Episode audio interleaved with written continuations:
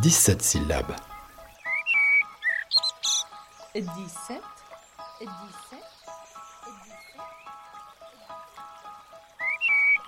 17 syllabes, le podcast qui rend compte de la vitalité et de la modernité du haïku, poème bref d'inspiration japonaise, en 17 syllabes maximum. Aujourd'hui, les haïkistes face à l'arrivée du Covid-19. Entre le 13 et le 20 mars 2020, la France, après la Chine ou l'Italie, est rattrapée par une pandémie. C'est en écrivant des mini-poèmes que les haïjin, ou poètes adeptes du haïku, ont traversé ce passage, comme ils le font chaque fois que la réalité, qu'elle soit bouleversante ou heureuse, vacille. Ainsi, Vincent Waro. Covid-19. Tout est annulé, sauf le printemps. Covid-19. Tout est annulé, sauf le printemps. Trois lignes, 17 syllabes maximum, la marque d'une saison, la saisie d'une impression fugace. Son haïku répond en tout point au code classique du genre. Mais il s'adapte au combat du jour et vient toucher nos cœurs, brûlant d'une actualité encore inimaginable il y a quelques jours. 台風がを中心におはようございます7時になりましたえ今朝も新型コロナウイルスについてヨーロッパを中心に死者が急増している現状や東京オリンピック・パラリンピックへの影響などについて Au Japon, l'affaire est chose courante. Fukushima, les typhons, le dérèglement climatique. les Japonais n'hésitent pas à écrire et diffuser dans les quotidiens nationaux leur haïku de protestation, de chagrin ou de résilience. Ils deviennent ainsi les chroniqueurs des grandes épreuves collectives. En France, dès le 13 mars, le poète Gérard Dumont s'est ainsi amusé à noter les comportements de ses voisins. Ceux qui font vraiment attention et adoptent les gestes barrières semblent rares, car l'idée qu'on échappera peut-être à ce qu'ont vécu les Chinois et ce que vivent nos cousins italiens domine encore. Bistrot du matin. En crânant, les habitués se serrent la paluche. Bistrot du matin. En crânant, les habitués se serrent la paluche. Vendredi 13. Très émue, la boulangère. Premier masque. Vendredi 13. Très émue, la boulangère. Premier masque. D'ailleurs, au fond, cette crise sanitaire, que peut-elle changer à notre réalité personnelle? Semble encore se demander le poète. Autant se rattacher à ce qui toujours nous émeut. Pandémie. Le ciel se met au bleu. Pandémie. Le ciel se met au bleu.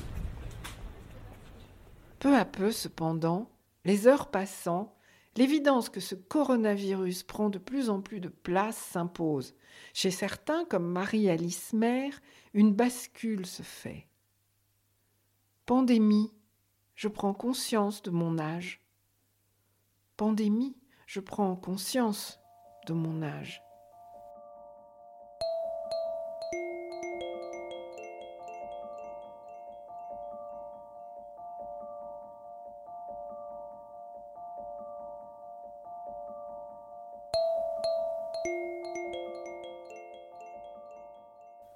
D'autres, comme Bernard Datto à Carcassonne, notent une forme d'étrangeté.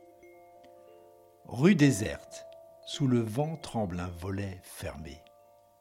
Rue déserte, sous le vent tremble un volet fermé.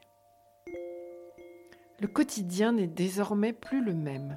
Nous nous dirigeons inexorablement vers la quarantaine et le confinement.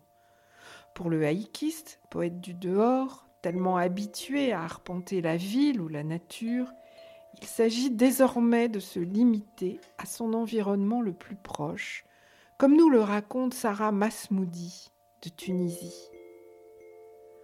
Tant de corona, une partie de chasse au haïku à la fenêtre. Quarantaine, la ronde d'inspection du papillon.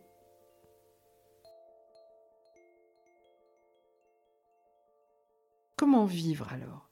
Allons-nous nous cantonner derrière nos murs et nos fenêtres? Et si le retour au foyer qui s'impose comme une contrainte devenait peu à peu source d'inspiration?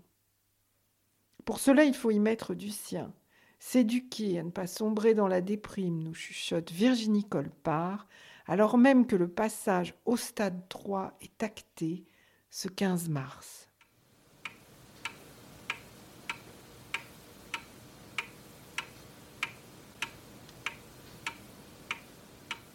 Matin de printemps, le chant des oiseaux avant les informations. Confinement, l'occasion de voir le fond du congélateur. Confinement, elle accommode sa vie et ses restes. Confinement, dans toute la maisonnée, l'odeur du clafoutis. Comme toujours, c'est l'ouverture au monde et parfois aux plus petits détails de la réalité qui nous sauve.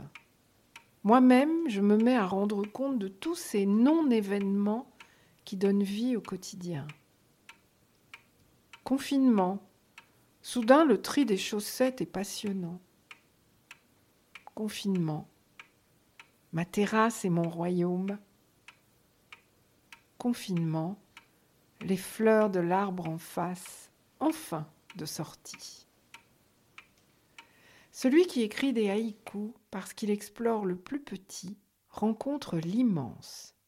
La poétesse Pascale Dehoux continue à célébrer la ronde vitale des fleurs, des insectes et de toutes choses vivantes.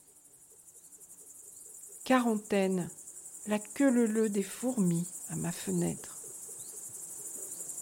Pandémie, d'amandiers en amandiers, l'abeille. Et Coralie Béraud-Creuset nous raconte ses échappées belles. Fugue, mon regard sur la colline. Fugue, mon regard sur la colline. Alors il devient peut-être possible de se recentrer sur la beauté du monde, car ironie du sort, les jours se sont soudain fait beaux, le soleil et l'air doux sont de retour. Au moment où la menace est la plus forte, l'espoir et la capacité à saisir le moment présent s'imposent, comme nous y invite Ben Couder. Quarantaine. Je fais des provisions de sourire. Quarantaine. Je fais des provisions de sourire. Avec ce numéro de 17 syllabes, nous, Pascal Schinck et Patrick Champré, avons exploré la force de résistance des minuscules haïkus.